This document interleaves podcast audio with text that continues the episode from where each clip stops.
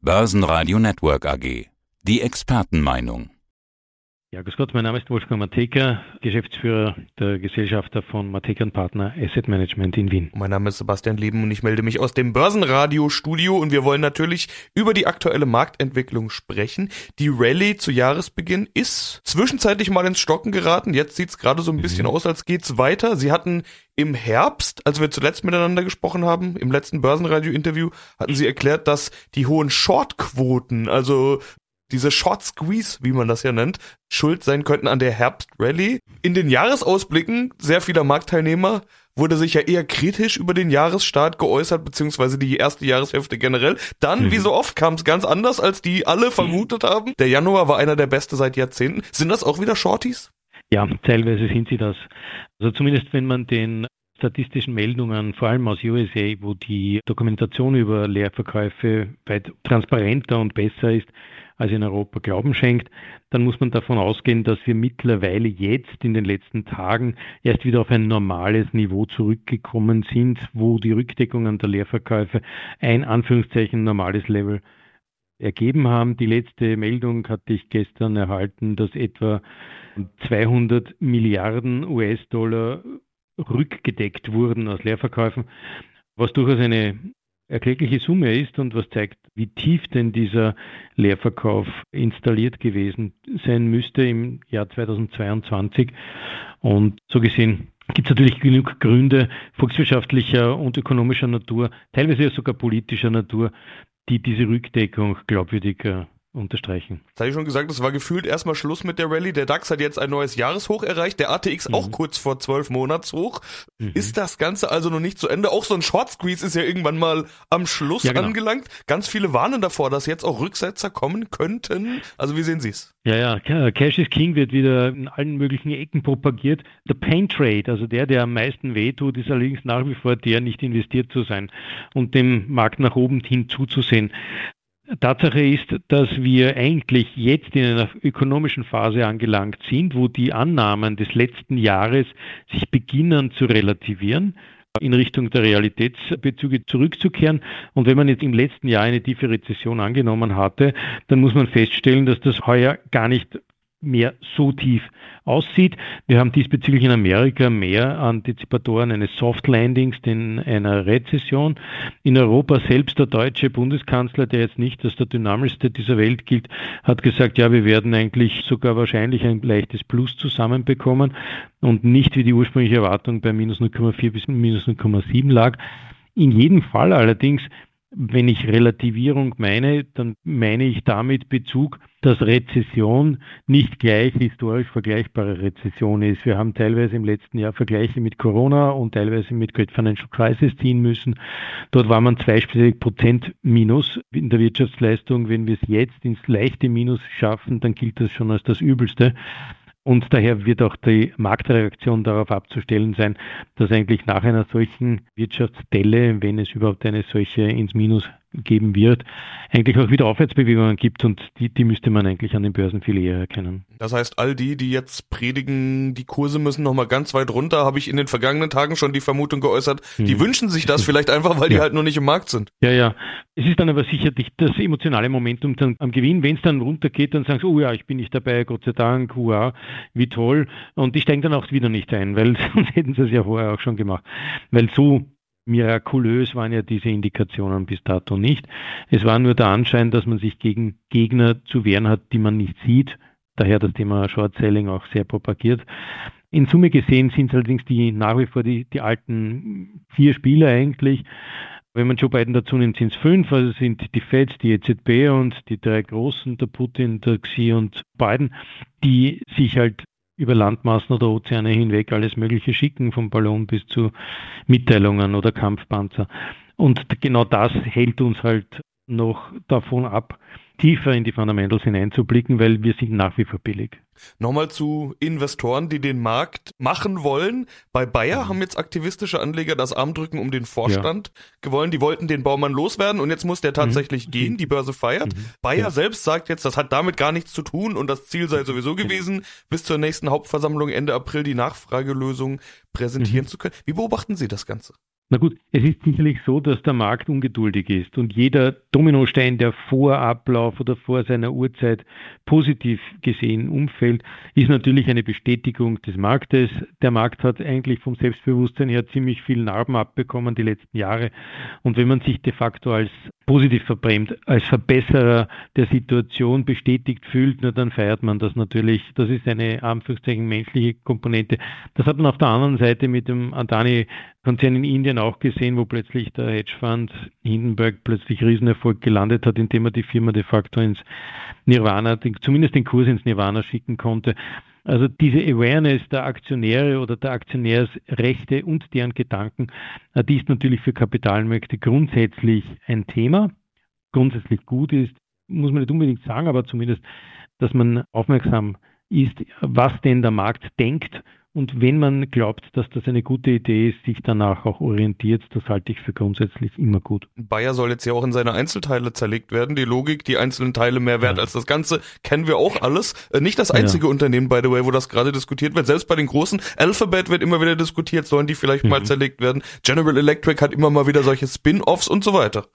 Ja, das ist allerdings in Amerika, bei den ganz Großen ist das fast ein strukturelles Problem, denn wenn du in Amerika über eine bestimmte Prozentgrenze des General GDPs fällst oder läufst, sagen wir in dem Fall, dann wirst du sowieso aufs Radar genommen. Mich wundert sowieso, dass das erst jetzt wirklich so ein bisschen mehr an die Oberfläche herantreint, denn Amazon, Alphabet, okay, Meta nicht mehr so, Microsoft, das sind alles bereits Unternehmen, die einen dermaßen hohen Anteil an der Wirtschaftsleistung in Amerika haben, dass diesbezüglich ein Split der Company mehr und mehr in die Wahrscheinlichkeit der politischen Wahrnehmung hineinragt. Und letztes Jahr gab es ja auch bereits einen Kongressausschuss, der sich direkt damit beschäftigen sollte.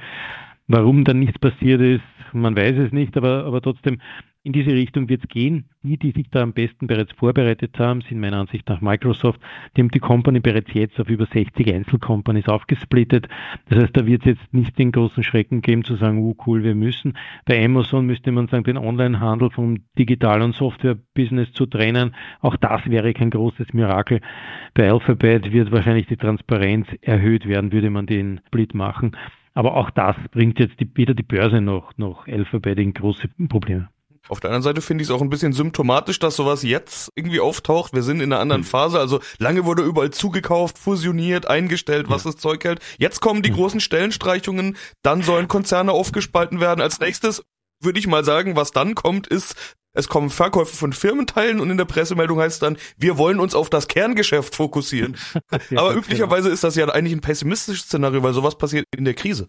Naja, wenn man zu groß wird, ist das eine positiv verbrämte Krise. Okay, dann lassen wir das Wort Krise.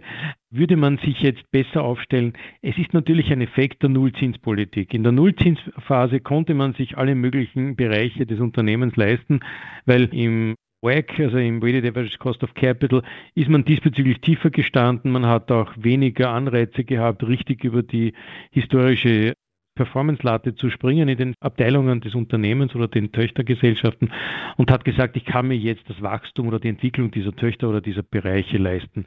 Im jetzigen Zinsumfeld oder Renditeumfeld geht das nicht mehr so einfach. Das heißt, der kritische Ansatz hier durchzugreifen und zu sagen, hey cool, Get rid of the shit ist wahrscheinlich ein viel näher liegender geworden, weil man eben die Transparenz an der Börse zur inneren Transparenz Verpflichtung nutzen muss und diesbezüglich auch zugeben muss, in dem Bereich verdiene ich kein Geld. Und dass dann ein Aktivist sagt, okay, dann gibt es jemanden, der das schafft, ist wahrscheinlich kein schlechter Ansatz. So gesehen ist Krise nur relativ aber in Verbindung mit den veränderten Umweltparametern, in dem Fall dem Renditeumfeld, ein sogar logischer Prozess. Okay, auch da habe ich Ihnen jetzt keine Krise entlocken können. Klang alles recht optimistisch.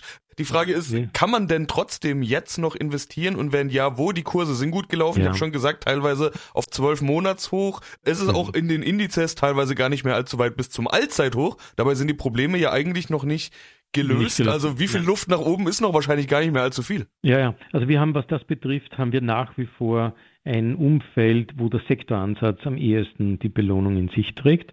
Der Grund liegt sicher in den Notenbankmaßnahmen, die wiederum in Verbindung mit den Inflationseffekten. Diese Inflationseffekte geben die beste Basis zur Analyse und zur Ableitung, was die Sektorallokation betrifft, denn die Parameter der Inflations tragenden Faktoren, die sind relativ gut bekannt. Die waren im letzten Jahr die Energiepreise, die sind mittlerweile deutlich auf dem Weg nach unten. Die werden jetzt von den, sagen wir mal, Sozialpreisen wie Lohnpreiserhöhungen und Konsumpreiserhöhungen grundsätzlich abgelöst. Bedeutet aber gleichzeitig auch, dass der Inflationseffekt im generellen Bild diesen beiden unterschiedlichen Importgeschwindigkeiten gehorchen muss. Ein Energiepreisanstieg geht relativ rasch in die Inflation hinein, sprich Ölpreis steigt, an der Tankstelle merkst du das sofort. Wenn der Lohnpreisanstieg die Inflation zu dominieren beginnt, ist das ein zäher Prozess, der sich allerdings dann viel länger, also sticky, in der Inflation verhält. Bedeutet vom Inflationsausblick werden wir wahrscheinlich in der Inflation runterkommen. In Amerika sind wir schon. Wir bekommen es in Europa etwa zwei bis drei Monate Zeit versetzt serviert. Sprich, im März, April wird es dann in Österreich oder in Europa auch nach unten gehen. Das wird allerdings dann durch die Lohnpreiserhöhungen, die noch schon letzten Herbst eingesetzt haben, gegen Herbst hin abgelöst und diesbezüglich auch länger bleiben. Die Sektoren, die hier bevorzugt sind, sind einmal die ganzen, die jetzt an diesen konsumnahen Bereichen liegen. Also ob das jetzt die Lebensmittel sind, ob das teilweise sogar Versicherungen sind, die Banken profitieren von der Zinskurve, bis hin dann am Ende zu den Kapitalgütern, also Automobile, die werden es dann auch irgendwann einmal schaffen, wieder in den Fokus zu rücken. Und die, die vorher die gut etablierten waren, also die Energieunternehmen etc., die müssen ein bisschen mehr tun, um die Gewinnattraktivität zu erhöhen. So gesehen bleibt eigentlich die Sektorrotation im Fokus der Performance-Erwartung und nicht unbedingt, ob der Index jetzt ein All-Time-High erreicht oder nicht. Dann will ich doch am Schluss mal noch die Berichtssaison ansprechen. Bestätigt sich das denn bisher auch in den Zahlen, die wir bekommen haben? Ist ja immer der Blick nach hinten, der Blick in den mhm. Rückspiegel, aber ja. auch immer mit Aussagen bezüglich der aktuellen Situation und vor allen Dingen der Zukunft. Ja, das ist sicherlich so. Die Energieunternehmen haben es natürlich in sich jetzt den positiven Effekt der vergangenen Monate so weit wie uns lang wie möglich zu ziehen, um in, in, der Attraktivitätsschiene vorne zu bleiben. Das schaffen sie durchaus. Also ob das jetzt China ist, das sich plötzlich wieder aus dem, aus dem Corona-Umfeld erholen darf und den Ölkonsum fantasiemäßig ansticht oder nicht, das wird durchaus ganz bewusst auch gemacht. Man sieht es aber auch vor allem an der Performance der Subsektoren. Also die Banken und Versicherungen, die dürfen auch nach längerer Zeit wieder positiv realisieren.